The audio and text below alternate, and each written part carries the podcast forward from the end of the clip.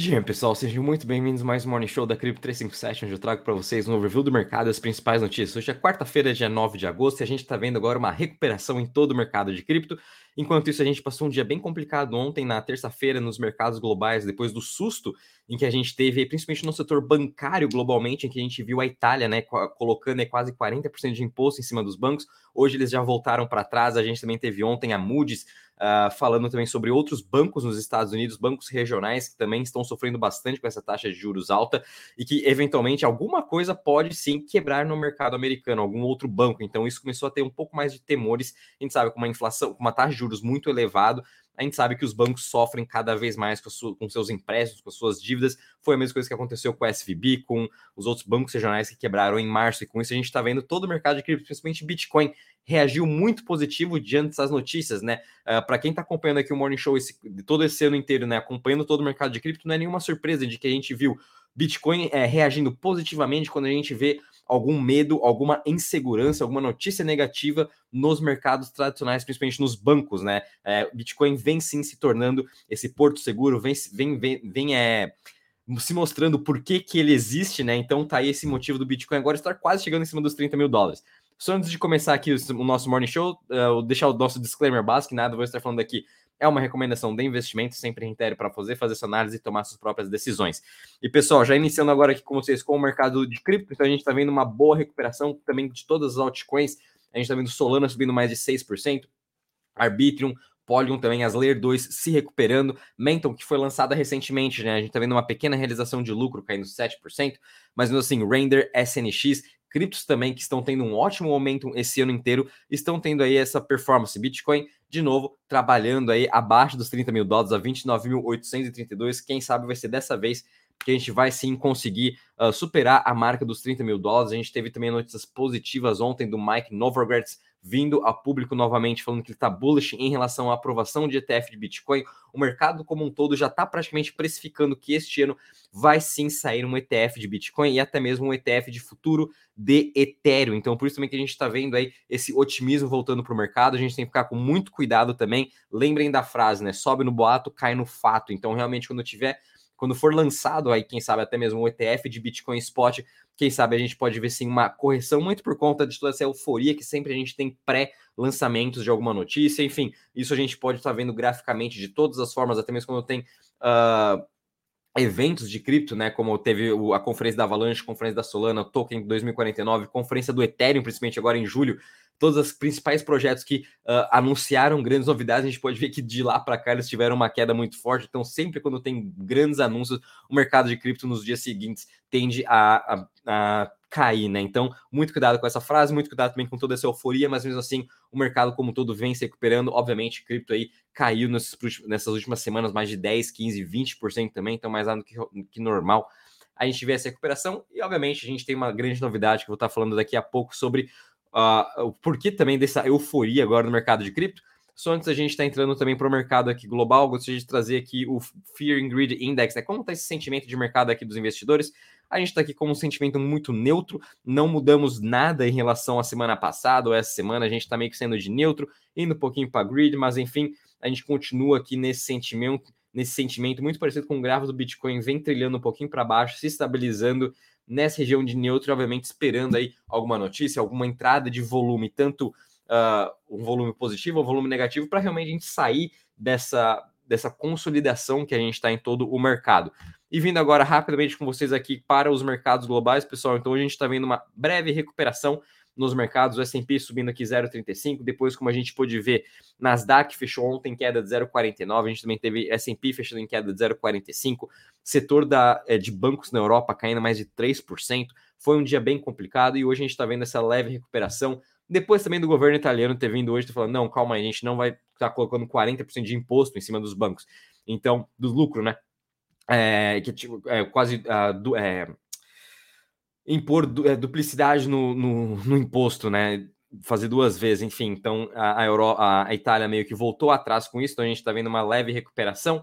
Mas mesmo assim, interessante acompanhar que o Treasury continua acima dos 4% e o dólar index também aqui em 102 pontos. Então, com o dólar e o Treasury uh, ganhando força nessa semana, se mantendo estável nesses, nesses uh, altos níveis aqui, isso pode sim impactar um pouco todo o mercado, não só aqui de cripto, mas também como todo o mercado macro. E agora, pessoal, vindo com vocês realmente para toda essa euforia que a gente está tendo hoje, finalmente hoje é o lançamento da Coinbase, né, da, da Base, né, a chain aí, a mais nova Layer 2 da Coinbase. Então, o verão, o verão on-chain da Base se inicia hoje. Se você ainda é, não, não transferiu seus fundos que você tem na Ethereum, na Arbitrum, na Optimus, enfim, qualquer outra chain, se você ainda não transferiu para a chain da Base, né? Sugiro você fazer isso agora. A gente vai ter aí diversas atividades, diversas missões, uh, diversos também uh, ah, NF, lançamentos de NFTs que a gente vai poder estar tá pegando. E, obviamente, que, uh, cada missão que você fizer, você vai estar tá ganhando sim algum dinheiro em cima. Se você, por exemplo, transferir um dólar para a, a chain da Base, você vai estar tá ganhando um dólar em Ethereum em cima disso. Então,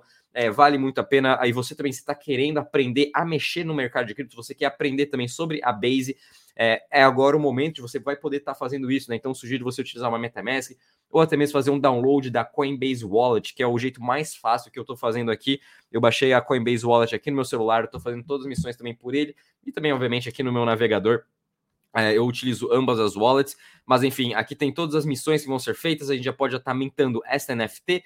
E depois vamos ter Coca-Cola, vamos ter diversas outras empresas uh, que vão estar tá trazendo atividades, uh, lançamentos de NFTs, enfim, tudo para a gente estar tá podendo fazer aqui na Base. Então vale a pena sim ficar de olho com toda essa euforia que a gente também a gente está vendo em cima da Base, né? Ela vem sendo uma das chains que vem mais ganhando tração, vem mais ganhando volume de negociações, e até mesmo quando a gente pesquisa ela aqui no DeFi Lama, ela já possui mais de 42 milhões em TVL, e a gente está vendo aqui os principais protocolos, né? A gente está vendo SushiSwap, Biff Finance, a gente viu agora Uniswap também migrando aqui, Balancer, enfim, a gente está vendo protocolos OGs do mercado já migrando para Base, e obviamente a gente tem aqui lançamentos de novos, né? Como Base Swap, como Rocket Swap, uh, Swap Based, Coconut Swap, enfim, só tomem cuidado com esses projetos muito novos que foram lançados agora. Como a gente está vendo nessa última semana, muitos desses projetos já foram. Uh, aliás, projetos de DeFi estão sendo hackeados. A gente teve aqui a LeadSwap, que infelizmente foi hackeada também na semana passada, por isso tomem cuidado com todos os novos protocolos que estão entrando aqui, principalmente que tem um baixo TVL, né? E fiquem também cuidado com esses grandes yields que eles vão estar oferecendo agora. Eles vão estar incentivando, obviamente, as pessoas a estarem farmando, a estarem colocando como depósito, mas enfim, tomem muito cuidado, pessoal. Mas vale a pena sim ficar de olho aqui de toda a ação que a gente está vendo na base e até mesmo quando a gente analisa em relação ao volume, né? Como a gente pode estar vendo aqui, o volume já de negociação, 62 milhões de dólares. Vamos ver se já está aparecendo aqui os FIIs também no DeFi Lama.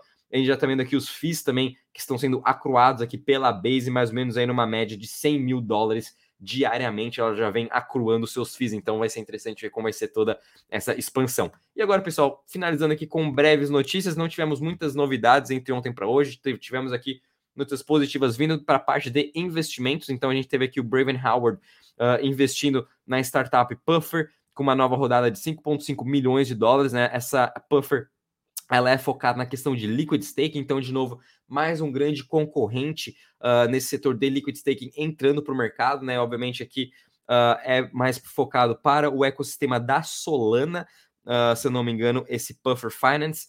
Enfim, é, a gente ainda continua. Aliás, perdão, é Ethereum, é, confundi aqui os projetos. Então vai ser aqui mais um novo liquid stake no Ethereum. Né? A gente sabe que esse mercado também já está muito. É, é, já tá, tem bastante competidores nesse mercado, né? então a gente também entrando com mais um aqui, o Puffer. Aí sabe que Lido, Rocket Pool, Frax, tem Swize, tem a Libra, enfim, tem diversos projetos também já foram lançados esse ano, mas é interessante ver que ainda estão vindo mais novos por vir e quem sabe vão vir com mais inovações, né? Vale também a pena acompanhar tudo isso.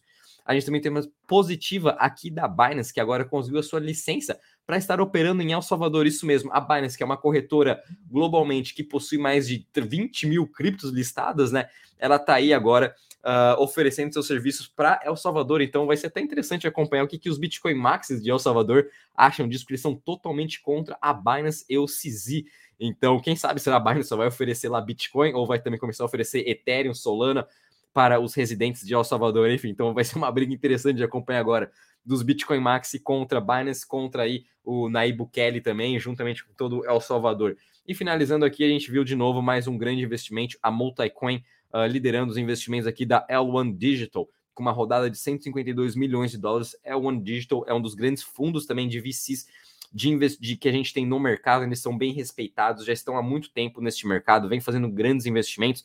Então é muito legal ver também esses grandes OGs aí, fundos, conseguindo arrecadar cada vez mais durante esse bear market, obviamente vão estar expandindo todo o seu portfólio e fazendo todo o deployment também desses fundos aqui em fundos focados de Layer 1. Então vai ser bem interessante acompanhar onde que eles vão estar investindo.